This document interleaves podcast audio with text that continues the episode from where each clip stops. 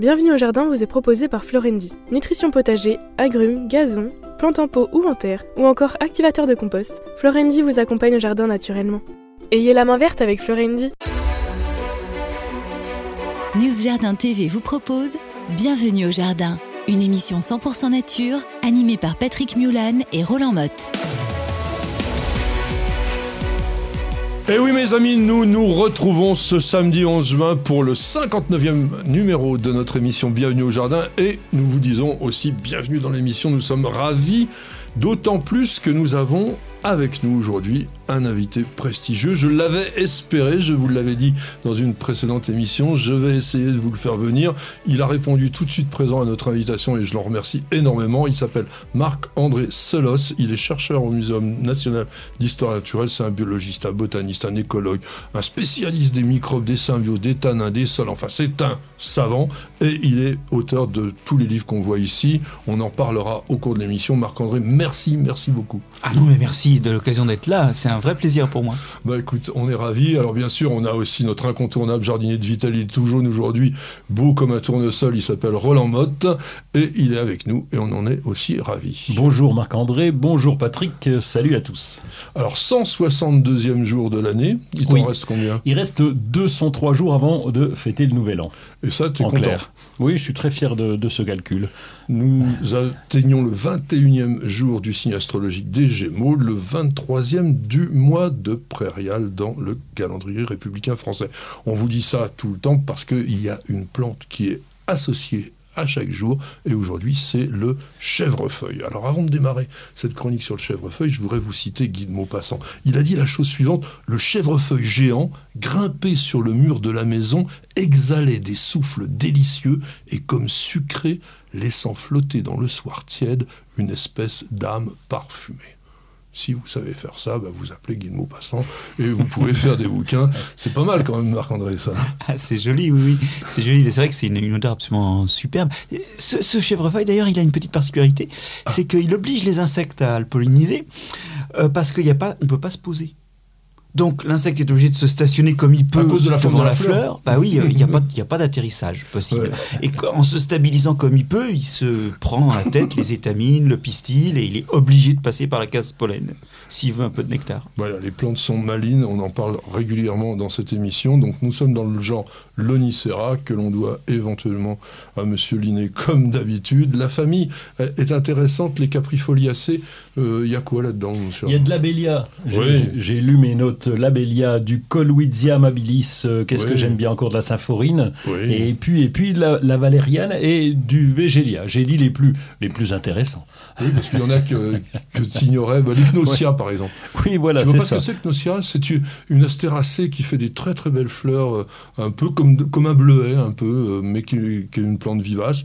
Euh, les cesteria, quand même. Ah oui, les cesterias, Euh, c'est sympa ça. L'arbre faisant. Mhm. D'autres caprifoliacées qui t'intéressent euh, Bah, les viornes sont des caprifoliacées. Oui, bien sûr. Oui, oui, voilà, on Ah oui, puis là, il y en a un paquet, oui. Alors, je ne sais pas si les viandes ne sont pas passées dans les adoxacées aujourd'hui. Ben, il va falloir qu'on Euh, révise ouais. ça Ouais, tous il faudra ensemble. qu'on révise ça. En fait, c'est pas trop, trop important. En tous les cas, il est amusant que constater que la famille des caprifoliacées n'est pas attachée à un genre. Quand on a, par exemple, les astéracées, comme on a euh, les, les fabacées, etc. Là, on est sur caprifoliacées, c'est quoi? Eh bien, en fait, c'est l'ancien nom du chèvrefeuille. Parce qu'au début, on l'avait appelé caprifolium. Caprifolium de capra, la chèvre, et folium, la feuille. Alors on dit que c'est pour évoquer la, la plante qui grimpe comme une feuille, ou parce que c'est les chèvres qui adorent les chèvrefeuilles, je sais pas. Est-ce que tu as déjà vu manger des, des chèvrefeuilles par les chèvres On en- Ouais, Il y a quand même pas mal d'alcaloïdes là-dedans. Hein. C'est pas. Enfin, moi, j'en pas- mangerai pas. C'est pas terrible. Mais en nous tous ne les cas, pas des chèvres. et- non mais Certes. Mais ça nous amène, mais ça nous amène à chèvrefeuille. Oui. Le nom français, donc la chèvre et, le fe- et la feuille. Donc voilà. Alors on dira peut-être que c'est aussi euh, le chè- chèvre-pied, donc le pied de bouc pour avoir une sorte de mauvais présage. En tous les cas, bon, Caprifolium, ça a été utilisé longtemps, hein, jusqu'à la fin du XVIIe.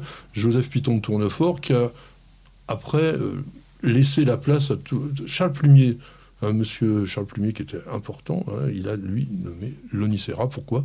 Parce qu'il y avait un médecin allemand qui s'appelle qui s'appelait, parce qu'il est mort en 1586, hein, Ah oui, et, mais qui avait créé un très très important herbier à cette époque-là. Alors Marc-André qui travaille au muséum, il y a un bel, un bel herbier, je ne sais pas si tu as celui de l'Onicère. Alors euh, non, je ne crois pas. Par contre, on a 8 millions de pièces, euh, pas très loin de mon bureau, Ah oui mais je suis pas sûr qu'on ait celle-là. Il faudrait qu'on aille montrer ça un jour en vidéo, c'est absolument génial. Donc Linné, lui, en fait, donc, a piqué toujours, euh, souvent à, à, à- à Plumier. Tu l'aimes pas, De- Linné, hein? Il pique, Mais il si, pique oh plein non, de trucs. attends, non, je l'adore, attends, c'est quelqu'un d'extraordinaire. Mais bon, il y a des noms qui lui sont attribués et qui n'étaient pas tout à fait de lui, mais c'est lui qui, le premier, les a écrits dans son bouquin euh, Species Plantarum. Et puis voilà. Donc il y a quand même 200 espèces, un peu plus, euh, de l'Onicera, qui sont soit des arbustes, soit des grimpantes. On va parler surtout des grimpantes, puisque les arbustes, on les appelle rarement chèvrefeuilles. Le- L'Onicera nitida, par exemple, on ne dit pas euh, chèvrefeuille. Donc voilà, les, les Lonicera, euh, Tatarica, par exemple, Pileata. Mm, oui. Pileata, il est intéressant. Pileata, il, il est tout, tout rampant, mais on va utiliser donc les chèvrefeuilles. De chèvrefeuilles de jardin, ça te dit quelque chose? Absolument rien. Non, si. on, on en a un qui est, qui est un Kamchatka, mais c'est pas celui-là. Non, on est, sur- on est toujours dans les chèvres, on est sur l'Onicera caprifolium. C'est un chèvrefeuille donc caduque, alors grande plante grimpante, hein, plante grimpante, euh, 6 mètres de hauteur. Souvent les bouquets donc sont parfumés hein, chez le chèvrefeuille pour attirer les insectes forcément. Et oui. comme toujours. On reparlera des parfums tout à l'heure, d'ailleurs, tu nous en diras des, des détails. On aime, on aime bien au jardin cultiver l'Onicera hybride Ecroti, Ah oui. euh, qui est persistant, enfin semi-persistant, lui, fleur rouge à l'extérieur, crème à l'intérieur. Il y a aussi Goldflame qui est entièrement rouge vif, chèvrefeuille du Japon, Mm. on ne peut pas y passer à côté. Blanc ou jaune pâle, parfumé également. Alors on cultive surtout le cultivar Aliana, hein, parce qu'il est un petit peu plus blanc euh, au départ, et puis il devient un peu jaune. Et puis alors, sans doute le camérisier, toi, le, le, Ah bon, oui. chèvrefeuille des bois. Ah bah oui. Tu le Euh, manges, tu oui, le oui. manges. Camérisier. Euh, On mange tout. On, on peut, oui, c'est pour ça que je parlais de la baie de mai. Puis on en faisait des, les, les, les balais pour les écuries. On prenait du camérisier séché et on faisait des, des jolis des balais de sorcières. Mais le- la baie de mai, c'est l'Onicera euh, cerulea, c'est le bleu? Euh, la baie de mai, c'est Kapchatika. Ah, Oui. c'est. Oui. Mais le bleu, tu, tu le manges aussi, le, le chèvrefeuille, l'Onicera bleu?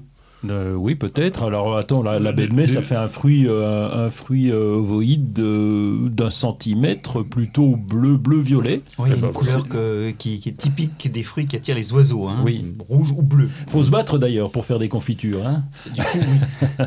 Alors, dans le langage des fleurs, le chèvrefeuille, c'est une affection généreuse, la longévité des sentiments.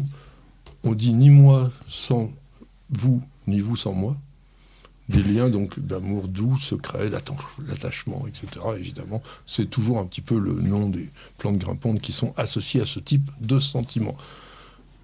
Monsieur, le 11 juin 1755. Euh, mais, mais comme tout le monde le sait, c'est la naissance à Saint-Quentin de non pas Jean Poiret, mais Jean-Louis-Marie Poiret.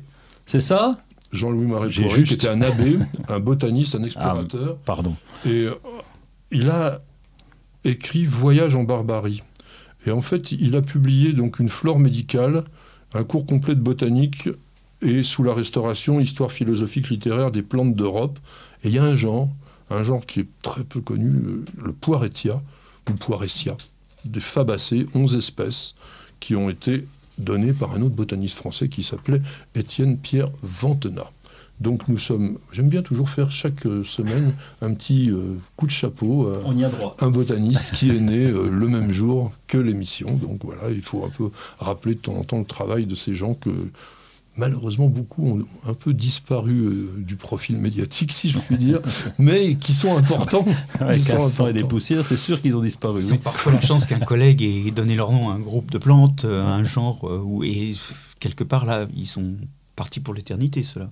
Ah oui, là, on les Est-ce reverra qu'il pas. est-ce qu'il y aura un Célosia un jour euh, Bah, la- la- la- la- L'avis est publié, je suis disponible. Donc le 11 juin, on fête Saint-Barnabé ou Sainte-Yolande. Alors qu'est-ce que tu nous dis, Roland, comme dicton? J'ai un, un dicton qui est intelligent. S'il pleut à la Saint-Barnabé, la vendange coule jusqu'au panier. Ça, c'est un vrai, c'est pas un Roland celui-là. Non, j'en ai un, par contre, qui est plus accessible. S'il y a du soleil le jour de Saint-Barnabé, c'est que la pluie s'est arrêtée. ça, ça, c'est Bah, du Roland ça. Mais c'est pas faux non plus. Hein. euh, on peut pas les Et. Marc-André, t'aurais quelque chose à nous donner? Ah bon, moi, moi, les singes, c'est pas très, je suis pas très versé en, en géographie, malheureusement. À la Saint-Barnabé, si tes semis sont terminés, tu peux te confesser à l'abbé. Je sais pas pourquoi on disait ça. Et à la Sainte-Yolande, plantons le lin de Nouvelle-Zélande, ça c'est moi, mais parce que ça c'est vrai. Vous pouvez maintenant, il fait à peu près doux, et vous pouvez planter le lin de Nouvelle-Zélande, c'est-à-dire le formium. Tenax. Ah, on a une question de Mike Oro qui a posé une question sur New Jardin TV. On va donc on va essayer de lui, de- de lui répondre. Dans la vidéo que vous avez consacrée aux plantes aphrodisiaques, vous ne parlez pas de Tribulus terrestris. Cela renforce pourtant les érections. Est-ce que c'est une plante que tu connais? Alors, en fait, je l'ai découverte en Californie en m'en plantant un fruit dans le pied, parce que c'est quand même un fruit assez vulnérant. hein. Ouais. Et euh, donc, j'ai essayé d'identifier le truc qui m'avait euh, euh, Agressé. agressé. Et euh, j'ai découvert qu'en fait, j'aurais pu l'identifier dans le sud de la France. Voilà. Mais il a fallu que j'aille très loin pour faire cette rencontre douloureuse. Alors en fait, parce que c'est un fruit qui est épineux, il y a trois, il y a trois dards. hein, bon, c'est une plante assez particulière. Une herbacée annuelle, velue, 10-50 cm de haut. Alors les tiges sont étalées, c'est couché, euh, les feuilles sont opposées. Et longtemps, hein, d'a- d'avril à septembre, il y a des belles fleurs qui sont jaunes, solitaires, et ces fleurs, donc, elles peuvent être considérées comme un petit peu décoratives. Dans certains pays tropicaux, moi j'en ai vu en culture, enfin dans les jardins, on va dire, parce que maintenant il y en a vraiment partout, en Asie, en Afrique, on en Donc voit. on récolte quoi? Alors, on récolte le fruit qui a des vertus apéritives et qui est réputé effectivement aphrodisiaque. Et ça date de l'Antiquité. euh, Et même les Chinois aussi l'ont utilisé pour combattre l'insuffisance hormonale chez les hommes, chez les femmes, etc. Alors, on est vraiment dans l'esprit de la plante aphrodisiaque.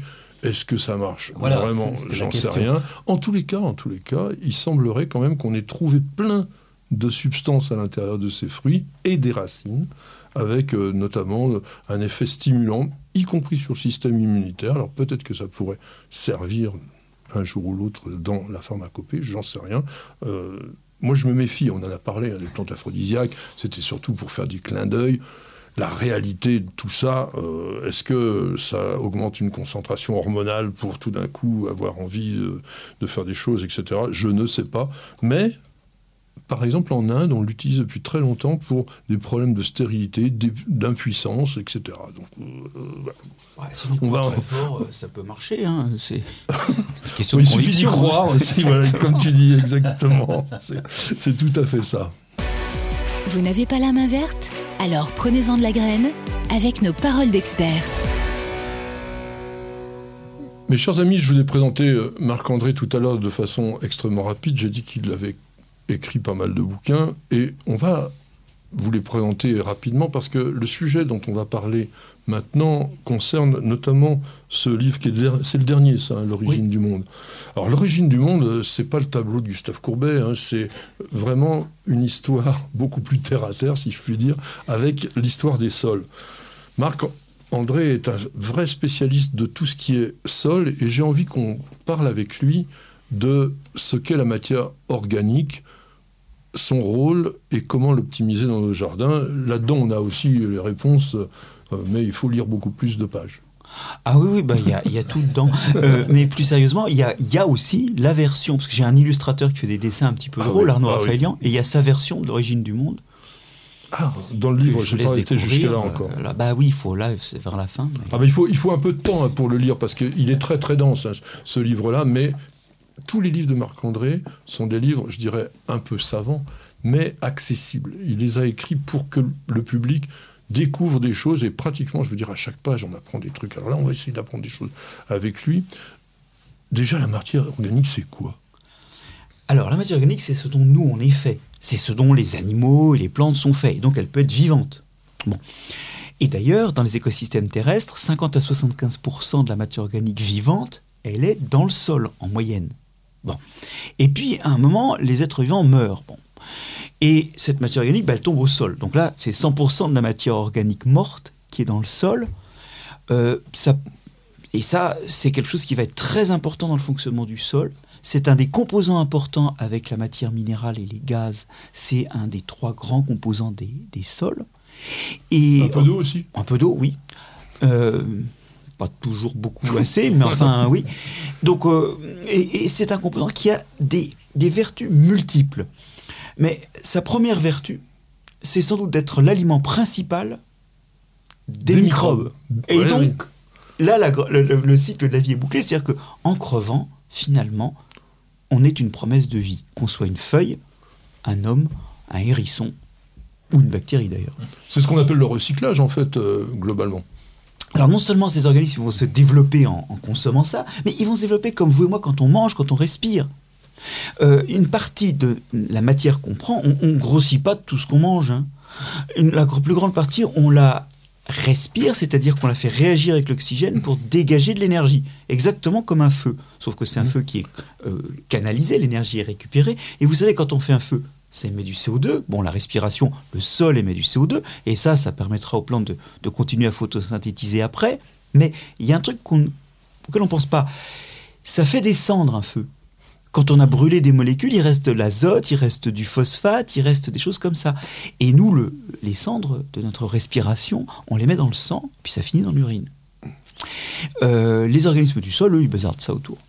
Et ils bazardent du nitrate, de l'ammonium, du phosphate, du potassium, des oligoéléments, bref. Que les plantes vont euh, allègrement pomper. Ce qui permettra de boucler la boucle. Tout à fait. En fait, ça fait de la fertilité, c'est ça. Alors, ça fait de la fertilité. La marque a bien expliqué que globalement, ça nous apporte tout, mais est-ce que c'est tout à fait vrai ça? Est-ce qu'on n'a pas tendance, lorsque l'on suralimente les jardins, par exemple, en matière organique, à créer des équilibres? Je parle de ça parce que aujourd'hui, on a mis sur un piédestal un petit peu les amendements organiques, et on oublie peut-être la, minéralisation ou la nécessité de la minéralisation. On apporte beaucoup d'azote quand même avec la matière organique, le fumier, tout ça. Alors, bah, ça dépend. Hein. Ça dépend de quelle matière organique on apporte. C'est vrai que si on met du bois, etc. Ouais, si on met du bois, là, il n'y a pas assez mm. d'azote. Et d'ailleurs, c'est une catastrophe parce que les micro-organismes qui vont manger le bois vont aller chercher le même azote que les plantes. Et ça crée ce qu'on appelle la fin d'azote. Donc, s'il faut, c'est mettre une matière organique qui est à la fois bien équilibrée, en azote, surtout azote carbone. Hein. Mais euh, effectivement, il ne faut pas en mettre trop parce que rien n'est bon, rien n'est mauvais pour un sol. La question, c'est la dose. Bah, regardez par exemple, l'excès de labour, c'est pas bon pour un sol, mais des vers de terre qui triturent un petit peu le sol, ça, c'est très bon pour la fertilité. Donc, c'est comme tout, il faut en mettre une dose suffisante et surtout, il ne faut pas mettre une matière organique qui se décompose trop vite parce que elle a un rôle en attendant de se décomposer, la matière organique. Elle a un rôle allez, triple. Premier rôle, elle retient l'eau. Donc ça fait partie des choses qui permettent des réserves en eau du sol et dans des un C'est un peu une éponge naturelle. Exactement, comme le coton. Voilà. Et, ça dans un pays où les étés sont de plus en plus secs, ben, voilà, c'est important. La deuxième chose, c'est que, vous savez, je dis souvent à mes étudiants que c'est comme la morve. La matière organique dans le sol, c'est comme la morve. Ça, ça retient bien l'eau. Et puis, je ne sais pas si vous avez déjà euh, eu ça entre les mains, mais ça colle. Hein, on ne sait mhm. pas trop quoi en faire. Et en fait, ça colle les morceaux de sol. Donc c'est un agent anti-érosion. Ça, c'est le Ouais, c'est ça. effectivement, ça a des propriétés de, ce type-là. Ça colle les morceaux de sol. Et notamment, ça colle quand il y a des trous, les, petits morceaux qui sont au sommet du trou. C'est ce qu'on appelle le, complexe argilo-humique? Euh, Pas encore. Pas encore. Ça, c'est. il arrive. il arrive. Euh, ça, c'est juste le fait qu'en collant les morceaux, on stabilise les trous et c'est les trous qui, soit sont des trous où circule l'air et l'eau, soit sont des trous tellement petits qui retiennent l'eau. Donc ça, stabilise la porosité du sol. Et puis la troisième chose, c'est que cette matière organique, éventuellement en interaction avec l'argile ou tout seul, ça dépend des cas, elle retient les ions du sol. C'est ces fameux nitrates, enfin plutôt l'ammonium, le potassium, des choses comme ça. Elle retient la fertilité et l'empêche de partir avec l'eau. Donc ça fait quand même beaucoup. Donc ça veut dire que quand on n'en met pas assez, ben, les sols dysfonctionnent. Mais quand on en met trop, c'est comme tout, ça peut ne pas être équilibré. Oui. Mais on est quand même capable de cultiver des plantes euh, dans rien, donc euh, c'est très utile dans le sol par rapport à la structure de nos jardins, mais euh, je dirais pour la plante, elle peut s'en passer. À la plante, elle n'exploite pas directement la matière organique. Un détail près, un détail près quand même, c'est que dans un sol purement minéral, la plante, elle va commencer à avoir euh, bah, des racines qui sont dans un milieu séchant, Et donc, elle va avoir à sécréter énormément. Elle va avoir à sécréter énormément de matière organique. Ça, c'est ce qu'on appelle la rhizodéposition. C'est 10 à 40% de la photosynthèse finit balancée dans le sol autour de la racine pour éviter les mauvais microbes, structurer le sol. Et si on est dans un sol, euh, par exemple, purement sableux, alors là, la rhizodéposition va augmenter. Ça va être quand même un coût pour la plante parce qu'elle est obligée de compenser l'absence de matière organique spontanée en émettant elle-même des gels, des, des, des mucilages protecteurs. Donc, euh, elle l'utilise pas, mais c'est bien pour elle qu'il y en ait dans le sol, directement ou indirectement. Alors, tu as écrit dans ce livre-là, qui est, qui est assez, peut-être plus facile d'ailleurs d'approche pour ceux qui veulent s'initier à la science de Marc-André, parce que c'est des chroniques qu'il avait fait à la radio. Et là-dedans, tu parles du rôle de la matière organique par rapport au réchauffement climatique. Alors là, c'est un rôle qui montre que le sol a souvent des effets qui, sont, qui vont très loin de lui. Si on laboure, on fait rentrer de l'oxygène. Donc le sol respire mieux, c'est une des fonctions du labour. Il travaille. Eh bien, il respire. Et donc, on émet du CO2. Figurez-vous que l'homme a émis deux fois plus de CO2 par le labour, depuis qu'il laboure, que par l'industrie, depuis le début de l'industrie des émissions industrielles. Oui, mais il y a plus longtemps qu'on laboure. Quoi. Oui, bah oui, c'est ça. C'est en fait c'est ça. C'est des milliards de labours.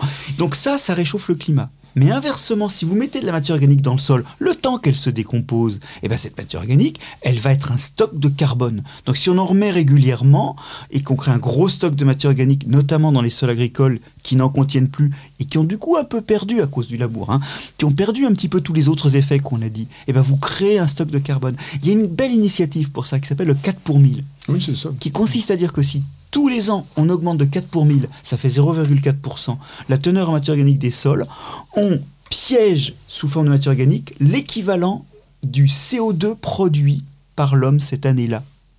Alors évidemment, on ne fera pas ça dans tous les sols, mais c'est-à-dire qu'on a, un levier d'action. C'est bien de planter des forêts. Mais déjà, mettons le contenu de nos poubelles et mettons du fumier dans les sols, ça va faire du carbone bloqué pour un certain temps. Alors au jardin, on fabrique souvent son compost soi-même. Qu'est-ce que tu penses de ça? Alors, le compost, euh, qu'est-ce que j'en pense? Le compost, il a deux intérêts. Il réduit le volume de la matière organique, mais ça, ça veut dire qu'il y a de la respiration, donc on perd du carbone.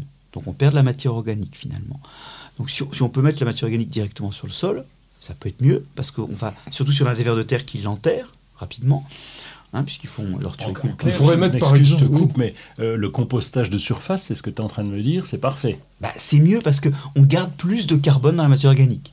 Bon, Mais Voilà. mettre par exemple des épluchures de patates, tout ça comme ça, on, on balance et puis ça va. Si c'est un sol à vers de terre, vous allez les voir disparaître en même pas quelques jours. Alors vous n'allez pas en mettre 40 cm. Après, l'autre intérêt du compostage, mais ça nous intéresse moins pour nos poubelles, c'est il y a souvent une augmentation de température et un changement de règle du jeu qui fait que les microbes qui étaient là au départ sont remplacés par d'autres microbes. Et ça, c'est bien notamment quand on veut mettre dans les champs des excréments humains pour éviter qu'on soit contaminé par, par des bactéries indésirables. Il y a un rôle de stérilisation. Donc moi, j'ai tendance à rec- recommander le compostage quand on n'est pas à côté d'un endroit où on peut mettre la matière organique. Mais si on est à un endroit où, enfin à côté d'un endroit où on peut mettre la matière organique, on peut la mettre fraîche. On en sait plus maintenant sur la matière organique, donc vous voyez l'importance de cette substance dans votre jardin. Donc amender, puisqu'on appelle ça un amendement. Bienvenue au jardin. Patrick Mulan, Roland Motte. Nous sommes au mois de juin, il y a forcément des nouveautés qui se passent dans le jardin et Roland va nous parler. Ah oui, on en a, on l'avait évoqué la semaine dernière, mais là on est en plein dedans. Oui. Et ça c'est extrêmement important.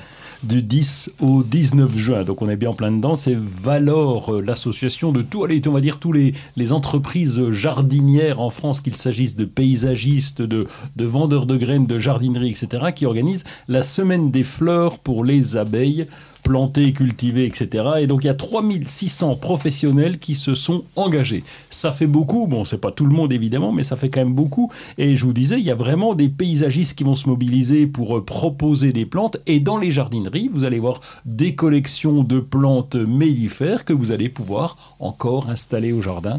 Planter des plantes mellifères, c'est le moment, c'est le message. C'est très bien et vous pouvez regarder la vidéo de News à de la semaine dernière puisqu'on a fait un sujet spécifique sur les plantes mellifères. Moi, aux nouveautés, j'ai un produit qui est tout à fait euh, original, qui vient de, de, sortir. Alors, soit sous cette marque KB, soit je crois que j'en ai un sous, sous la marque euh, Fertiligène.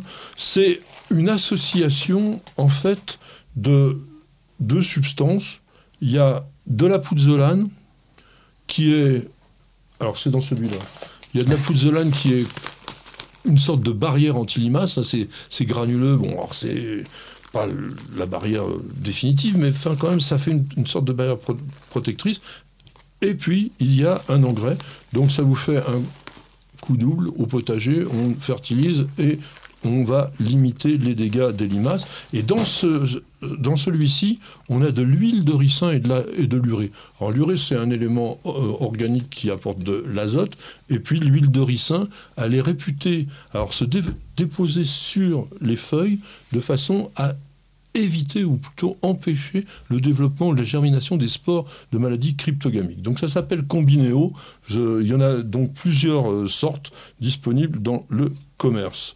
Au niveau des manifestations, du 17 au 26 juin, il y aura les Nuits des forêts.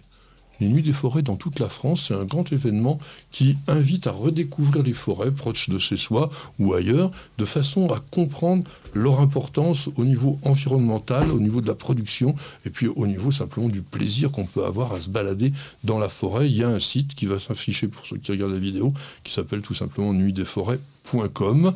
Alors toi, tu vas nous faire jouer euh, oui, oui j'ai trouvé un, jeu sympa. C'est dommage, ils n'ont pas pu me l'envoyer. J'aurais voulu l'avoir gratos, mais tant pis, c'est mort. Euh, c'est un jeu euh, qui s'appelle un jeu de loi, tout simplement, avec euh, le jeu de loi des bêtises de la nature. Il va nous coûter 14,90 euros, donc ça va. En plus, c'est pas trop cher.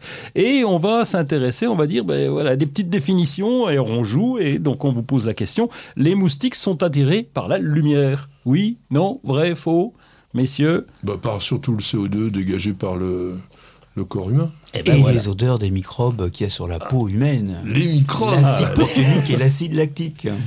Bon, voilà, la taupe est aveugle. Alors, la non, mais elle voit pas grand-chose quand même. Ah ben là, c'est sûr qu'elle voit pas grand-chose, mais elle n'est pas aveugle. Elle n'est pas myope non plus. Elle a juste une mauvaise vue. Voilà, bon, c'est tout, la pauvre. Et puis, allez, je vous en dernier, un, petit dernier. Les mammifères ne pondent pas de Si, si. Les, les monotrèmes, les, les échidnés, les ornithorynques, ça, ça Voilà, bon, ils sont pas 50 non plus, hein, les gars, mais euh, il y en a bien un ou deux qui pondent des œufs, et tu l'as dit, avec l'échidné. Voilà. Mammifères à l'œuf rare. oui, ouais, c'est ça. Moi, mon coup de cœur ira à un tout nouvel hôtel. Euh, nature, je dirais, qui vient d'ouvrir à Chaumont-sur-Loire. Ah, donc, juste à, à, 300 mètres du Festival des Jardins. Ça s'appelle le Bois des Chambres. Ça a été pensé à la fois comme un hôtel d'art, parce que Bon, à Chaumont, il y a aussi l'aspect art euh, contemporain et de nature. Donc, simplement, à découvrir. Il a, il a, ouvert juste au printemps. Donc, essayez de, voir ça. Je pense que si vous aimez Chaumont, parce qu'on peut y passer un certain temps à Chaumont, donc passer une nuit, puis après avoir toute une journée, c'est quand même très très bien. Donc, voilà, je vous propose d'aller à Chaumont. Et en attendant, on va se reposer trois secondes pour écouter une page de publicité. On revient tout de suite, je vous promets. Prenez soin de votre jardin avec Coriange 3 en 1. La nouvelle innovation Solabio insectes, acariens et maladies, un seul produit et c'est fini. Dring, dring, dring. Ah, c'est super Laura, dis donc. Appelle. Super Laura, oui. Et qui dit une question très simple hein. comment propager le zamioculcas Alors, il y a une chose toute bête. Alors, déjà, le zamioculcas, c'est quoi? C'est une plante de la famille des aracées qu'on vend en plante d'intérieur oui. de façon très commune qui est assez intéressante. On dirait un peu une plante succulente. Hein, elle est épaisse, les feuilles sont grosses et tout ça. Plante qu'il ne faut pas beaucoup arroser. Si vous l'arrosez trop, euh, pourrit facilement. Et la multiplication, elle est simple, parce que déjà, ça fait une touffe. Donc on peut faire une division de touffe. Mmh. Sinon, il y a un truc rigolo à faire, c'est de la bouture de feuilles. Parce que ça fait donc un grand raquiste comme ça, donc une sorte de tige autour de laquelle vous avez des feuilles ovales pointues, bah, vous détachez une feuille et puis vous allez la mettre dans un milieu, pas du terreau de semis, un mélange plutôt, disons, de la vermiculite ou de la perlite avec peut-être un petit peu de, de semis si on veut, mais même du 100% de ces substances-là qui sont très drainantes, ça marche très très bien. En revanche, il faut que ça soit à 25 degrés.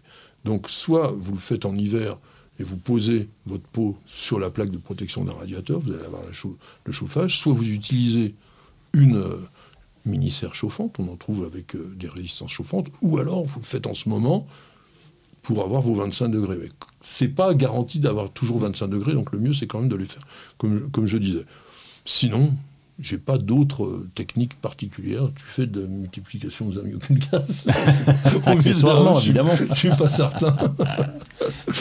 Mais il y a des microbes qui vont rentrer là-dedans. Bah, sans microbes, je suis sûr qu'il n'y a pas de Il n'y a, pas de rhizogénèse non plus qui se fait.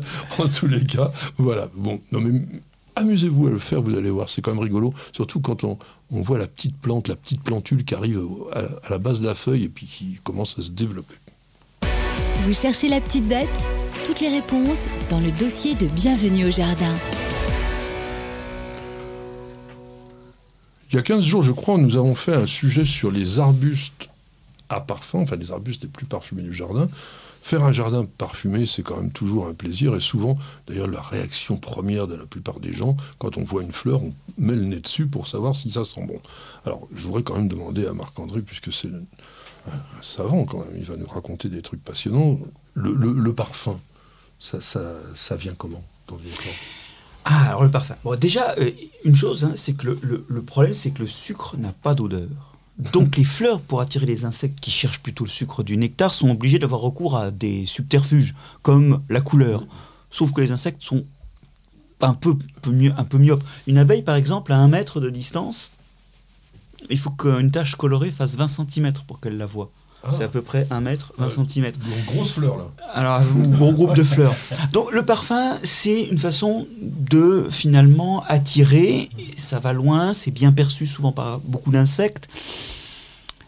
Et comment c'est émis? Alors, c'est simple, la plante prépare un certain nombre de molécules et la dernière réaction chimique qui est opérée va, va faire que cette, cette molécule n'est pas bien à l'aise dans l'eau de la cellule et elle se volatilise. Et ce qu'on sait, c'est que euh, quand on stérilise les fleurs, quand, on enlève les microbes, eh ben, souvent vous avez des réductions d'émissions, par exemple des terpènes sur le sureau. Vous avez des réductions d'émissions d'arômes qui montrent, d'odeurs, qui montrent qu'en fait, dans cette opération-là, les, bactéries et les levures qu'il y a sur les fleurs contribuent à l'émission de l'odeur, à cette réaction finale de volatilisation. Alors, tu, tu nous as fait un livre, je vais montrer le troisième maintenant, qui est assez extraordinaire, parce que ça, fallait l'oser, c'est un livre sur les tanins. Et est-ce qu'il y a les tanins qui vont rentrer justement dans le parfum?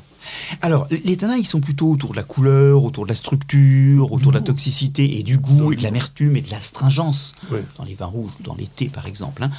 Mais il y a quelques tanins qui sont odorants. Alors, il y a notamment ceux du, whisky. Alors là, c'est assez intéressant. Tiens, sur le whisky, euh, si vous rajoutez une goutte d'eau dans votre whisky, il faut faire ça. Hein. Mais une goutte vous verrez que comme il y a moins d'alcool, il y a tout un tas de tanins, des eugénols, des, des, choses comme ça, qui se trouvent moins à l'aise dans le whisky, qui passent dans l'air. Et là, votre, au nez ou en, bouche, votre whisky va exploser. Alors, dans les tanins utilisés par les fleurs, il y a le phényléthanol, que l'on trouve dans le Gewürztraminer, dans la rose et dans, dans la rose. Oui. Bah, voilà, le phényléthanol, c'est le composé principal, si j'ose le dire, de, de l'odeur de rose. De la rose thé, hein. hmm. effectivement. Et puis, on, le retrouve une, une, fois de plus au goût dans le litchi. Et ah. puis dans le Gewürztraminer, qui est un, qui, qui, est un cépage qui fabrique du phényléthanol. Alors tiens, d'ailleurs, comment on explique sur le plan scientifique que le parfum des plantes évolue en cours de, de journée, ou que les plantes émettent leur parfum à des périodes différentes de la journée? Alors c'est très net, hein. il y a des fois le soir, les tilleuls par exemple, le soir ils embaument. Ça souvent c'est assez bien combiné avec la période d'activité des insectes qui sont attirés. Ça c'est de la coévolution. Exactement.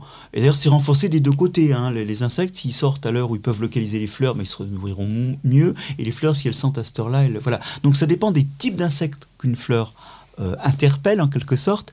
Euh, rien ne sert d'appeler à l'aide quand personne n'est là pour vous écouter. Hein, c'est l'histoire de ça. Après, c'est vrai que on a des fois des changements d'odeur sur la, durée d'émission des parfums. Et là, je ne connais pas beaucoup de travaux, pour être très honnête. Je me demande aussi des fois si ce que nous on sent, c'est vraiment ce que sentent les insectes. Vous y êtes souvent. C'est-à-dire, bah, bah, nous, on voit certaines couleurs de fleurs, Oui. on sent certains parfums, mais c'est pas dit que les insectes euh, le, le voient ou le perçoivent de la même façon. Et il n'est pas dit que ce qui, pour nous, correspond à des différences soit Mm. vraiment significatif pour ceux qui sont incriminés, pour ceux qui sont interpellés. Mm. Alors, on, on a quand même constaté que la température et l'humidité ambiante jouaient un rôle sur la libération des essences euh, de la plante. On a aussi, alors ça, je ne sais pas si c'est scientifiquement prouvé, mais c'est, on le voit, c'est qu'il y a des couleurs plus parfumées que d'autres. Euh, Les fleurs blanches, euh, quand on prend l'ensemble des végétaux à fleurs blanches, il y en a quasiment la moitié qui sont parfumées. Les fleurs Alors, bleues, les fleurs oranges, elles sont beaucoup moins parfumées. Bah, c'est pas ces mêmes insectes, les fleurs bleues et oranges, mais plutôt sur des hyménoptères ou des papillons, euh, pour lesquels les signaux visuels sont assez importants. Euh, les fleurs blanches, c'est plutôt de la fleur à diptère. Et les diptères, eux, les, ils aiment bien l'odeur parfois un peu forte, voire entêtante. Hein, Oui. Les odeurs la- L'astrance, par exemple, ça pue, faut le dire. Oui, oui. Bah, ça va même carrément sur les crottins, hein, les, les diptères. hein, Donc, euh, et, et on pense d'ailleurs qu'en fait, euh, dans l'évolution, euh, ces diptères, ils ont été recru- recrutés à partir d'espèces qui étaient charognardes plutôt, et qui ont été détournées vers des odeurs pas très agréables. Donc, effectivement, ça correspond à des syndromes de pollinisation, comme on dit, qui sont différents. La fleur blanche qui sent fort, c'est plutôt le diptère. La fleur très colorée, euh, qui, qui, qui, qui sent pas fort, c'est plutôt le. euh, les, les hyménoptères Les- euh, et puis les, Et les papillons bioptères. aussi. le- Et puis la, fleur rouge, rouge pétante, bourrée de nectar et qui pendouille, ça c'est pour le colibri. On n'en a Oui. pas trop Bah, chez On n'a pas beaucoup chez nous. Alors justement, mes amis, on va essayer de proposer à nos auditeurs euh, un choix des plantes les plus parfumées qu'on peut mettre dans son jardin, celles qui nous plairaient vraiment de voir. Qu'est-ce que tu mettrais, toi Ben, je vais commencer par la belle de nuit, la belle de nuit qui va grimper un petit peu, enfin qui va monter à 80 cm, et qui a une fleur un peu particulière, hein, quand même, un peu, un peu brune, plutôt brune, on va Ah non, dire. non, non, il y en a des jaunes, des rouges. euh, Dans les belles de nuit, euh, un Mirabilis jalapa pour les botanistes. C'est une plante qui fait une sorte de tubercule, qui est semi-rustique, mais quand même, si elle est dans un endroit un peu abrité, elle revient chaque année, donc elle, se comporte en vivace. Et ce qui est rigolo, c'est qu'elle ouvre ses fleurs à partir de 16 heures. Elle a été utilisée par... Euh, oui, c'est Linné hein, qui avait fait Mhm. l'horloge de Flore. Et il avait utilisé ça. euh, elle faisait la fleur qui dit 16 heures. Et elle va rester ouverte toute la nuit parce que ben, là, on est aussi dans la pollinisation avec des insectes qui sont nocturnes. Ben, voilà. Moi, moi j'irais sur- souvent, d'ailleurs, il y a plus, plus d'odeur pour les fleurs nocturnes. Oui. Parce que bah, là, il a- n'y a, hein. pas la couleur. hein. Voilà. on est dans le bon sens là. Yes. Oui, puis ça libère hein, souvent. Ben, C'est vrai que par exemple, les jasmins sentent très très fort le soir. Les liotropes. Ah oui. Le joli. liotrope, c'est un parfum de folie. quoi. C'est un des plus forts que je connaisse dans le monde végétal. C'est épicé, c'est profond. c'est- Il y a un peu de vanille là-dedans, mais c'est lourd. hein. Alors, lui aussi, son intensité, elle se- elle s'augmente le soir. C'est une plante qu'on cultive en annuel, hein, l'héliotrope. Oui. Bon, la jacinthe, évidemment, tout le monde connaît le parfum. C'est vraiment de Très, loin. très puissant. Ah oui, tu passes à côté de la jacinthe. Bon, en ce moment, elles sont finies, mais avoir. un- Alors, je, je préfère les mettre en pot ou dans un, un bac surélevé, par exemple, pour qu'on puisse l'avoir un tout petit peu plus près du nez. Oui, puis on peut la déplacer. hein. Quand c'est un peu trop fort, on peut, on peut changer le pot de place. Bon, la lavande, alors on ne sait pas trop si la lavande c'est un arbuste ou, ou une fleur, mais c'est incontournable. Oui, incontournable, et mellifère en plus, et décoratif aussi. Donc euh, ça va, ça rassemble tout. J'avais le lys, le, le lys régalé, le, le lys blanc, le le lys candidum aussi, hein, donc lilium candidum. Ça, ça fait une odeur extraordinairement puissante. Alors attention, il faut que ça soit vraiment, non, non, il faut que ça soit vraiment la vraie espèce botanique, parce qu'il y a plein d'hybrides qui ont été créés, ils sont totalement sans odeur. Ils, sont, ils font des belles fleurs blanches, alors on se dit, ah ouais, on va se régaler, puis pff, ça sent rien du tout. Et faut pas les respirer de trop près, hein, sinon on a du, Ah oui. un, peu de, un petit peu de pollen sur le nez. Alors, Marc, qu'est-ce que tu aurais, toi, comme plante euh, parfumée qui serait... euh, Ah, mon bureau donne au Jardin des Plantes sur le carré aux iris. Et je peux vous dire qu'il y a des heures du jour vespérales aussi, des Ah heures du soir où le- le- les iris embaument. Ah oui. C'est absolument Alors ça, fabuleux. c'est particulier parce que il faut, il faut le moment. hein, parce qu'il y a plein quand même d'iris, tu mets ton nez dessus, il n'y a pas grand-chose. En fait, ouais, ouais, non, mais c'est le soir. Et c'est un Ah. moment où éventuellement on traîne pas dans le jardin. Mais c'est peut-être des iris botaniques que vous avez au jardin botanique. Oui, oui, oui. Ah, oui. oui. Parce que les gros hybrides euh, de- d'iris de, jardin, il y en a quelques-uns qui sont un peu parfumés, mais quand même, ça sent pas trop mal. Non, mais je concède qu'effectivement, c'est beaucoup plus fort que les iris sauvages et il y a sans doute eu de la sélection là-dessus. Mm. Mais ça m'étonne en même temps un peu parce que c'est vrai que c'est pas une période d'émission euh, aromatique très longue et donc je pense que la sélection a surtout été pour ces iris horticoles sur la couleur de la fleur. Voilà, c'est ça. Muguet, évidemment. Oui. hein, bon, c'est assez éphémère au niveau de la longueur de floraison. Les œillets, malheureusement, il y a aussi beaucoup d'hybrides qui sentent strictement plus rien. Une plante qui n'est pas vraiment jolie, mais qui sent extrêmement bon, c'est le réséda. Le réséda, donc ça fait de juin à octobre des espèces de, de- d'épis euh, blanc verdâtres. Il y a des gens qui les mettent euh, dans les massifs d'annuels. Moi, j'avais ça quand on était à l'école d'horticulture. Mais alors, le parfum, un parfum de fille, hein, un, truc vraiment. euh, non, mais c'est vrai que c'est- fleuri, c'est sucré, c'est euh, c'est pas du patchouli, mais euh, voilà. Le- alors, Verlaine, lui, il avait dit dans ses poèmes saturniens l'odeur fade du réséda. Oh, il ne les avait pas très très bien, bien sentis. Il y en a hein. un autre qui a parlé du doux parfum de l'asphodèle, c'était Victor Hugo. Ah bah, la sonnette, ça sent rien du tout. hein. Bah, ça permettait de faire la rime surtout, Ah oui. parce que ça sent rien du tout. Mais en revanche, il y en a une, on terminera avec celle-là. Mais alors, là, c'est- je pense que c'est le top. La tubéreuse. Tubéreuse, Polyanthès tuberosa. Donc c'est pas rustique cette plante. Vous pouvez quand même la cultiver dans les régions à climat doux. Elle peut rester d'une année sur l'autre. Sinon, c'est une plante à tubercule, enfin à rhizome. On peut l'extraire et puis la replanter chaque année. La fleur est blanc ivoire, charnue aussi, et on dirait un peu une grosse jacinthe, quoi, enfin, mais plus étroite. Oh, Et on, commence à la trouver en jardinerie en bulbe. hein. Euh, on Ah avait ouais. du mal auparavant, ça y est. un des parfums, euh, je pense, les plus prenants, les plus complexes, qui a été utilisé jadis pour aromatiser du tabac à priser. Oh, dis donc. Un peu bizarre quand même. hein.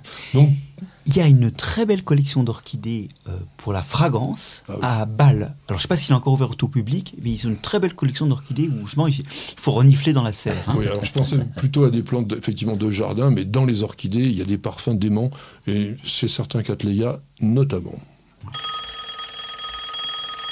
Alors c'est Jean-Marc qui nous pose une question et qui dit Je voudrais faire une pousse de châtaignier. Pouvez-vous me dire comment procéder? Bah, quand la question est posée comme ça, on sous-entend qu'il voudrait faire une bouture de châtaignier. Ça n'a aucun sens. C'est d'ailleurs, je ne pense même pas que ça puisse vraiment reprendre facilement, alors qu'il suffit de mettre euh, une châtaigne dans le sol et puis on va avoir un châtaignier. Ouais, ça se sème remarquablement facilement. Ça se greffe aussi. Ah bah bien Et sûr. beaucoup de oui. plantations Ah oui, effectivement ça, sont, sont, ça, j'allais y venir. J'allais y venir et tu as entièrement raison parce que le semis de châtaignier, comme beaucoup de semis sur des végétaux donc, qui ne sont pas allogames, hein, donc la pollinisation elle est croisée, donne des choses très hétérogènes. Donc quand tu veux des variétés précises qu'on appelle les marrons, la différence entre la châtaigne et le marron, c'est que le marron est une grosse châtaigne en fait. On ne dit pas des châtaignes glacées, on dit marron glacé. Ben oui. Et là, on va obligatoirement, bien sûr, les greffer, parce que on a besoin donc de faire tout simplement une greffe anglaise compliquée. C'est comme ça qu'on on fait. Alors, je vous explique pas la technique parce que vous la trouverez sur une vidéo de News Jardin TV. Et on va rester là-dessus pour laisser passer une petite page de publicité pour revenir tout de suite avec Monsieur Roland qui travaille dans son jardin. Plantez, plantez encore. Gardez le rythme. Allez-y, vous êtes doués. Mettre les mains dans la terre. Nourrir, partager, faire grandir. Surprenez-vous. Fertiligène, révélez votre nature. Bienvenue au jardin. Patrick Mulan, Roland Motte. Du 11 au 18 juin, c'est un moment béni pour les jardiniers, mais pas pour Roland Motte, parce qu'il va bosser comme un âne dans son jardin, et il va surtout vous expliquer ce qu'il faut faire, parce qu'il faut, ce petit pense-bête que vous aimez beaucoup, on va se demander ce que l'on fait.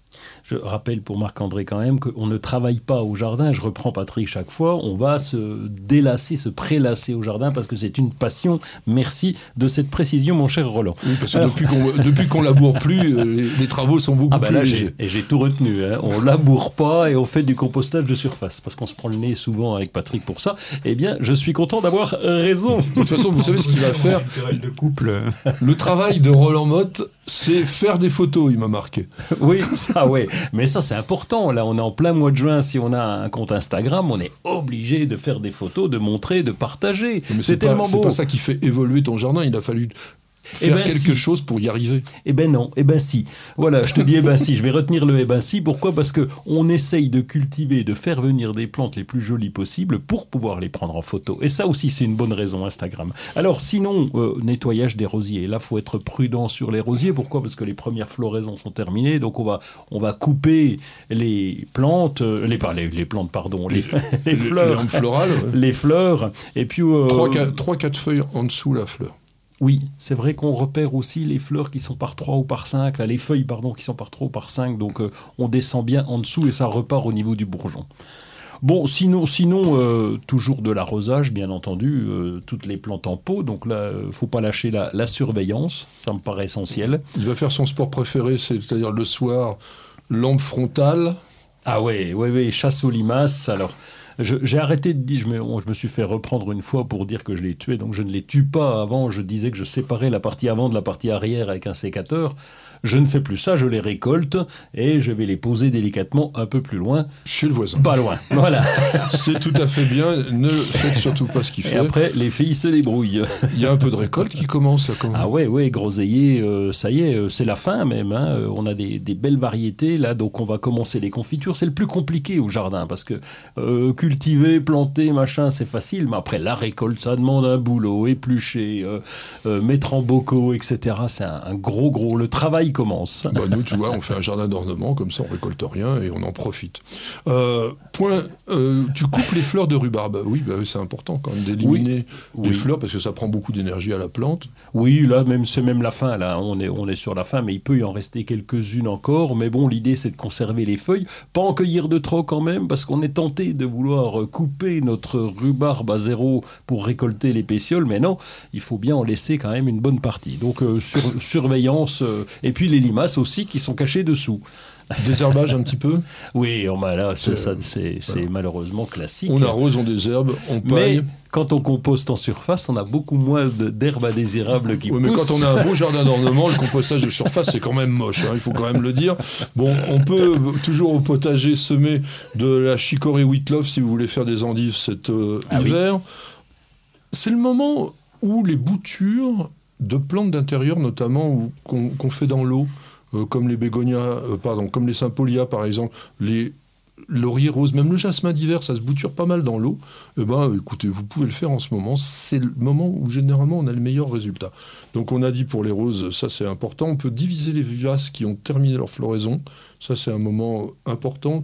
On va dire que tous les 4-5 ans, vous avez intérêt à diviser les deux trop grosses touffes de vivaces parce que fleurissent moins bien et puis ça les rajeunit. Donc vous prenez les parties les plus jeunes, les plus tendres pour pouvoir en refaire des nouvelles tout simplement et puis vous les remettez à la même place. Puis hein. elle, se- elle se déplace, hein. un pied, un pied Alors ça de vivace aussi. est capable de Bien bouger, donc il est plus à l'emplacement qu'on souhaitait. Donc on va continuer à nourrir les plantes qui sont en bac, en jardinière, en pot régulièrement. Moi, mon conseil, c'est un petit bouchon d'engrais liquide dans un gros arrosoir d'eau. On arrose toujours avec ça. Il y a des bâtonnets, il y a plein de trucs. Vous pouvez utiliser ce que vous voulez. On surdose pas quand même. hein. On nourrit, mais on surdose pas parce que sinon, ça fait indigestion. La plante un peu dégagée. C'est le moment quand même aussi. T'as pas dit, mais on récolte les plantes aromatiques en ce moment. Le thym, le romarin. Quand on veut les garder, les sécher, c'est la bonne bonne période. Ouais, mais tu vas dire que je me répète parce qu'on le récolte presque toute l'année. Nous, on récolte presque toute l'année. Oui, mais les- mais je ah, parle fra- pour si on veut les sécher. Ah oui, Si on veut les sécher, c'est quand même le moment où elles sont le plus richement dotées en essence, tout simplement, hein, en huile essentielle. Moi, j'ai un profond respect des microbes et je les laisse euh, évoluer. euh. Ça va, j'ai juste là. Ouais. C'est bien. C'est juste, de toute façon, ils évolueront, même si on veut pas. Et puis n'oubliez pas de remplir les bassins quand il fait un peu chaud, ça baisse rapidement au niveau de la surface.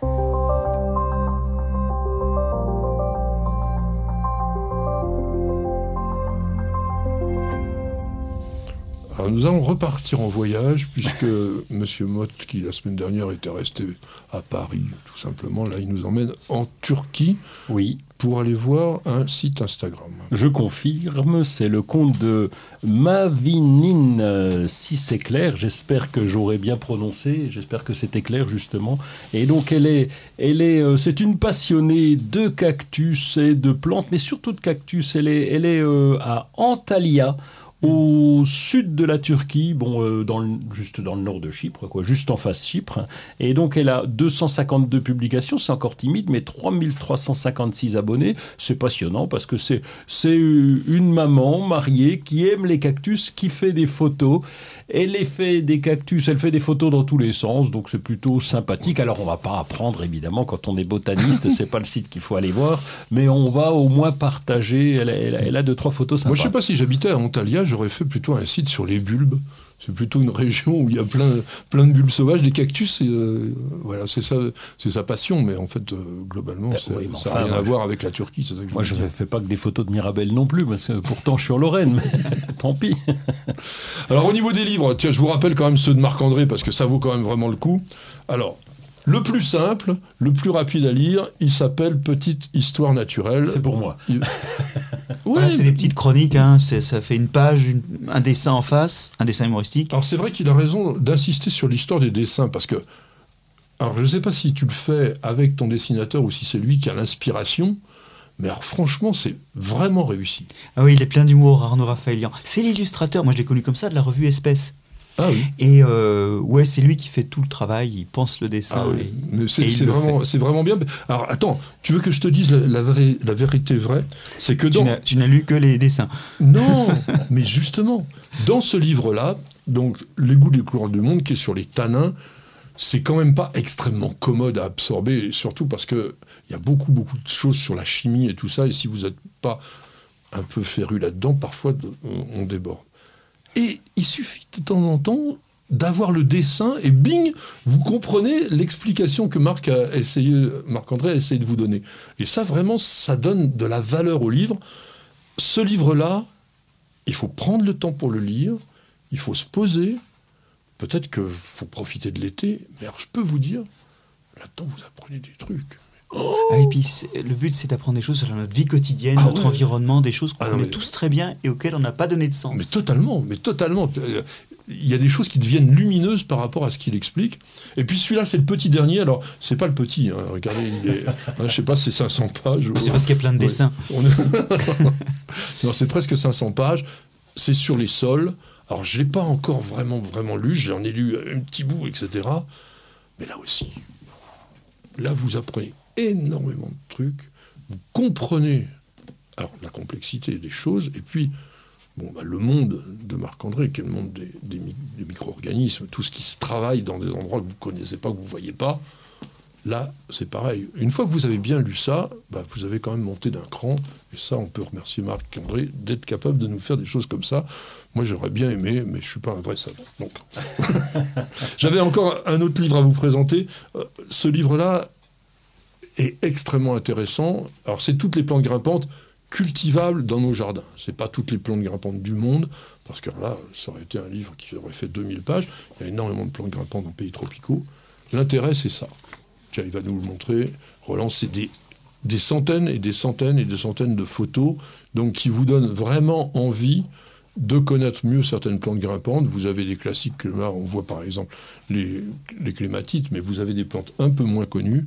Et ça, je peux vous conseiller vraiment, vraiment de prendre ce livre-là, parce que les plantes grimpantes, pour moi, c'est vraiment la structure du jardin. On, on a besoin souvent dans les petits jardins de ville de palissades, de choses comme ça, mais dès que c'est habillé de plantes grimpantes, ça change complètement. Puis c'est des vrais écosystèmes quand même, les plantes grimpantes. Ah oui, puis alors, c'est aussi euh, des, des plantes qui euh, ont une astuce, hein, c'est d'utiliser les voisines pour euh, économiser la production de bois et faire plus de fruits. C'est Alors, il y a un assez malin. C'est vrai, hein, mais comme tu dis, hein, moi je trouve qu'il y a une intelligence de la plante grimpante, elle va toujours vers l'endroit où elle va être capable de s'accrocher. On se demande comment elle, elle le sait, mais en tous les cas, regardez bien comment ça fonctionne. C'est vraiment, vraiment très, très marrant. Eh oui, ça sonne, ça sonne avec. Et c'est Vavrine. Ah, Vavrine, voilà, c'est le, le pseudo, qui nous dit J'ai pas mal de choses à brûler dans mon jardin, mais vous avez déjà dit que c'était interdit. Euh, Qu'en est-il exactement? Alors, je suis allé voir sur le site du gouvernement.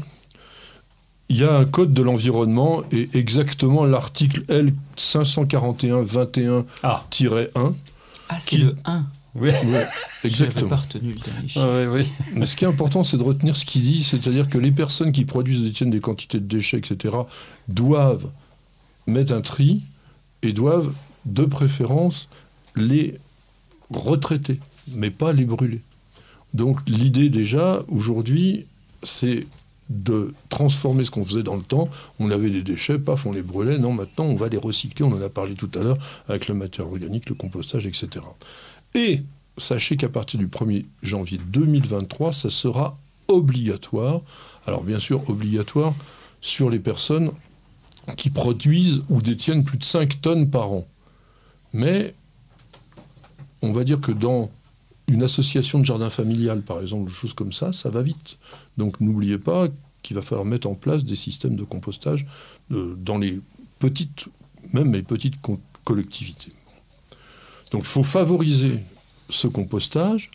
Et après, au niveau du brûlage, le brûlage est réglementé par les préfets au niveau départemental dans le cadre d'un règlement sanitaire. Normalement, on n'a pas le droit de brûler les déchets verts et les ordures ménagères, du moins à l'air libre. Donc, parce que si tu les mets à la poubelle, évidemment, après, ça va dans les usines où c'est brûlé. Donc, attention à ça. Vous n'avez pas le droit de brûler comme ça pff, tout ce que vous voulez dans votre jardin.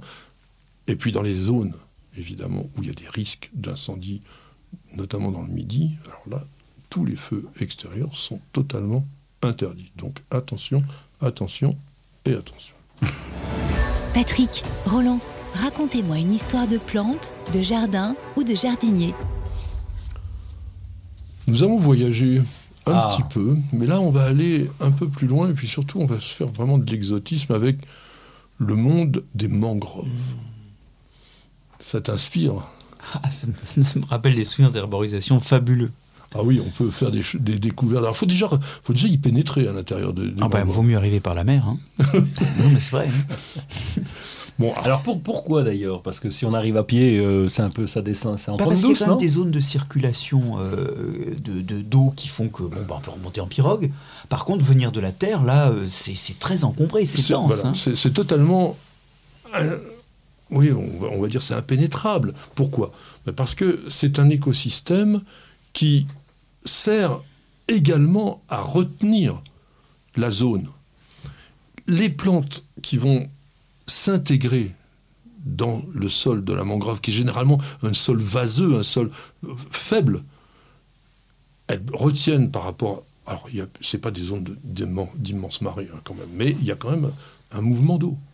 Et bien, tout ça, ça permet de tenir. Et puis, comme disait Marc-André, c'est un écosystème de folie. Alors, on fait une émission autour des végétaux, donc je ne vais pas vous parler de tous les animaux qu'on trouve là-dedans. Mais la richesse faunistique de la mangrove, oh, c'est extraordinaire. Alors, je n'ai même pas donné la définition de la mangrove, parce que peut-être que tout le monde ne sait pas ce que c'est. C'est d'abord dans des zones géographiques tropicales ou subtropicales, en bord de mer, parfois en bord de fleuve, mais plutôt quand même dans des zones d'eau saumâtre, d'eau salée. Et c'est là que ça va devenir intéressant parce qu'on va parler de l'adaptation de cette végétation à un univers totalement hostile, à savoir de l'eau chargée en sel qui, pour la majorité des végétaux, est éminemment toxique. On reviendra peut-être un petit peu avec Marc euh, André à la fin de ça parce qu'il y a un problème vraiment écologique autour des mangroves aujourd'hui qui ont été non seulement détruites mais surtout colonisées par l'industrie. On fabrique des élevages de crevettes, etc. là-dedans et ça détruit l'écosystème alors que la dégradation est préoccupante parce que, comme je disais, c'est des stabilisateurs de la zone côtière. Alors qu'est-ce que le mot mangrove étymologiquement? C'est un anglicisme du mot anglais mangrove, qui désigne une espèce de palétuvier particulière, la plus connue, celle qui a des échasses, qui s'appelle pour les botanistes Rhizophora mangle. Alors est-ce qu'on dit mangle, est-ce qu'on dit mangle? Je ne sais pas exactement. Et ce mangle devient est originaire du portugais soit mangué ou de l'espagnol manglé. Tu dis ça, manglé? Mon ami euh, Miguel, manglé qui signifie palétuvier. Alors peut-être que parce que tu parles pas beaucoup palétuvier dans, au Mexique, mais j'ai vérifié. Hein. Le manglé, donc M-A-N-G-L-E, c'est le palétuvier en espagnol. Et mangrove, c'est le bosquet, grove en anglais, c'est ah oui, le ça bosquet je connais. Pardon. de palétuvier. Donc c'est la zone dans laquelle poussent les palétuviers. Les palétuviers sont des végétaux incroyables parce qu'ils doivent s'adapter, donc je disais, à la salinité, avoir des racines qui plongent dans l'eau, donc avoir un sol qui généralement est hyper compacté parce que c'est de la vase, donc il n'y a pas d'oxygénation, que ce sol est instable et qu'en plus l'eau est chaude. Donc, ils se sont évidemment adaptés. Il y a eu une évolution et aujourd'hui, il y a quand même 70 espèces de palétuviers qui sont tous vivant dans la même zone. Ils font des colonies, comme disait Marc-André, avec des racines qui, soit sont des échasses, et qui s'imbriquent les unes dans les autres, alors pour pénétrer là-dedans, c'est impossible, ou d'autres, comme les sonéraceae par exemple, qui remontent du sol comme des pneumatophores de taxodium, enfin de cyprès chauve qu'on connaît, donc des racines qui, au lieu de pousser vers le bas, poussent vers le haut, mais qui font une sorte de tapis de fakir, parce qu'il y en a partout, et marcher là-dedans, c'est impossible. Donc on appelle ça des plantes halophiles, c'est-à-dire qui aiment le sel, ou halo-résistantes, qui résistent au sel. Elles ont des racines particulières qui sont imperméables et qui utilisent, en fait, on va dire, pour certains, l'accumulation du sel dans des pousses. Elles stockent, en fait, les parties toxiques et ça va aller dans un endroit de la cellule qui est bien connu, hein, qui s'appelle la vacuole, qui est une sorte de poubelle à cellules.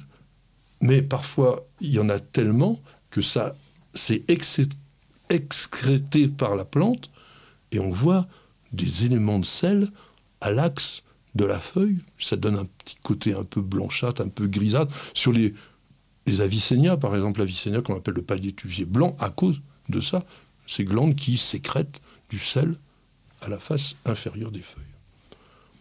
Alors, comment respirer dans des endroits comme ça? C'est incroyable. Tu as un petit peu étudié le, le palétuvier. Ah bah là, euh, dans la partie qui est dans le sédiment ou dans l'eau, euh, c'est pas possible, il n'y a pas assez de disponibilité en eau, il faut ramener ça de la surface, soit par des lacunes qu'il y a dans les troncs et qui mettent en communication finalement les racines avec les feuilles de surface, euh, soit en faisant ces racines qui remontent et que tu mentionnais tout à l'heure. Donc c'est ça, soit on a des lenticelles, c'est-à-dire donc des espèces de pores sur la racine qui permettent bah, de respirer à l'air libre, soit on a des tubas en fait, c'est les pneumatophores. En fait, la racine qui respire, elle est en partie immergée, mais il y a une partie qui est à l'air libre et elle peut respirer. Il faut aussi limiter la transpiration. Parce que si on perd trop d'eau douce, on va concentrer évidemment la partie de sel, et dans ces cas-là, il y a un problème. Donc ces plantes, elles sont capables aussi de contrôler l'ouverture de, leurs de leurs stomates, stomates qui sont aussi un peu des pores, mais c'est sur les feuilles cette fois, pour contrôler les, échanges gazeux et la perte de vapeur d'eau, ce qu'on appelle l'évapotranspiration. Ça, c'est important. Et elles peuvent aussi, alors ça, il y a des palétuviers extraordinaires qui orientent leurs feuilles en fonction de la position du soleil. Parce que pour pas trop transpirer, ils vont faire en sorte que ça soit la tranche de la feuille qui soit exposée au soleil de midi plutôt que l'ensemble de la feuille. Le problème aussi, c'est de trouver à se nourrir. Parce que, alors là, ça va intéresser notre ami, c'est que... Les microbes, les bah microbes, les microbes. Il y, a, beaucoup de bactéries anaérobies dans ces milieux-là, Et en fait, les il y a du, des, des dégagements de méthane, etc. Donc les plantes, elles n'ont pas exactement euh, ce qu'il leur faut. Et elles modifient leurs racines. Alors soit donc les échasses qui récupèrent les gaz directement dans l'atmosphère, et aussi bah, le fer du sol. Parfois, il y a trop de concentration, donc il faut, qu'elles soient capables de, trier un petit peu. Et elles sont capables de stocker aussi du gaz à l'intérieur de leurs racines pour s'alimenter, même lorsqu'elles sont à marée haute, complètement immergées. Bon, après, pour s'ancrer, ben, on, en a, parlé. Et puis, alors, pour terminer, ce qui est vraiment rigolo chez les palétuviers, c'est leur mode de multiplication.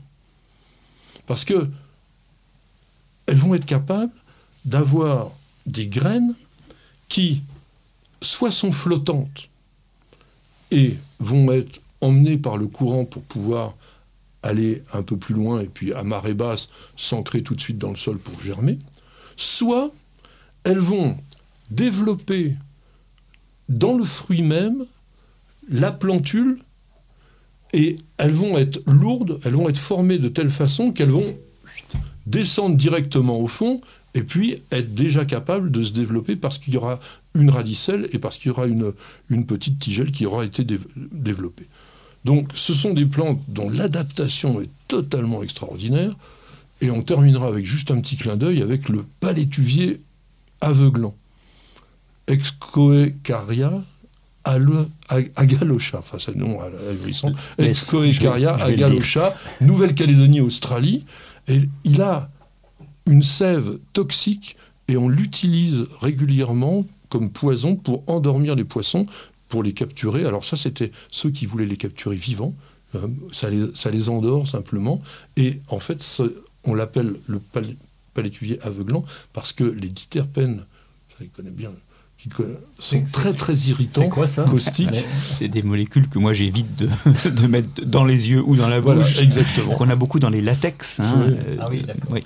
Donc vo- voilà, on va terminer avec ça. Donc on a fait une petite balade du côté des, des mangroves, des palétuviers. C'est vrai que, par exemple, au Costa Rica, vous pouvez vous balader là-dedans, euh, dans des endroits extraordinaires. Non mais franchement, il faut, faut voir ça un peu dans sa vie. Puis là, vous saurez un tout petit peu plus sur cette plante. Marc-André, merci, merci, merci de nous avoir C'était un accompagné, nous avoir fait rêver aussi avec euh, ce langage.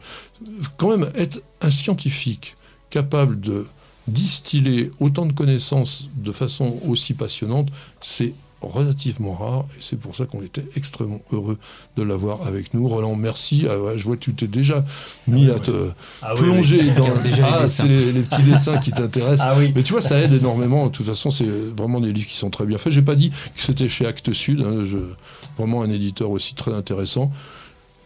Monsieur Stéphane, merci pour le son. Miguel, merci aussi pour tout ce que tu as fait au niveau bah, du montage, au niveau de la prise de vue. Euh, Ça a l'air de rien, mais vous voyez, je vous montre quelques images de l'installation le petit matin. C'est quand même compliqué. Et puis on a Nicole qui surveille tout, qui organise tout. Et ça, c'est aussi extrêmement précieux.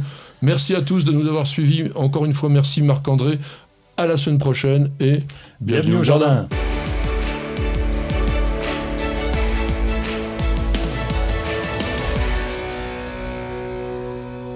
Vous avez écouté Bienvenue au jardin avec Florendi. Nutrition potager, agrumes, gazon, plantes en pot ou en terre, ou encore activateur de compost, Florendi vous accompagne au jardin naturellement. Ayez la main verte avec Florendi.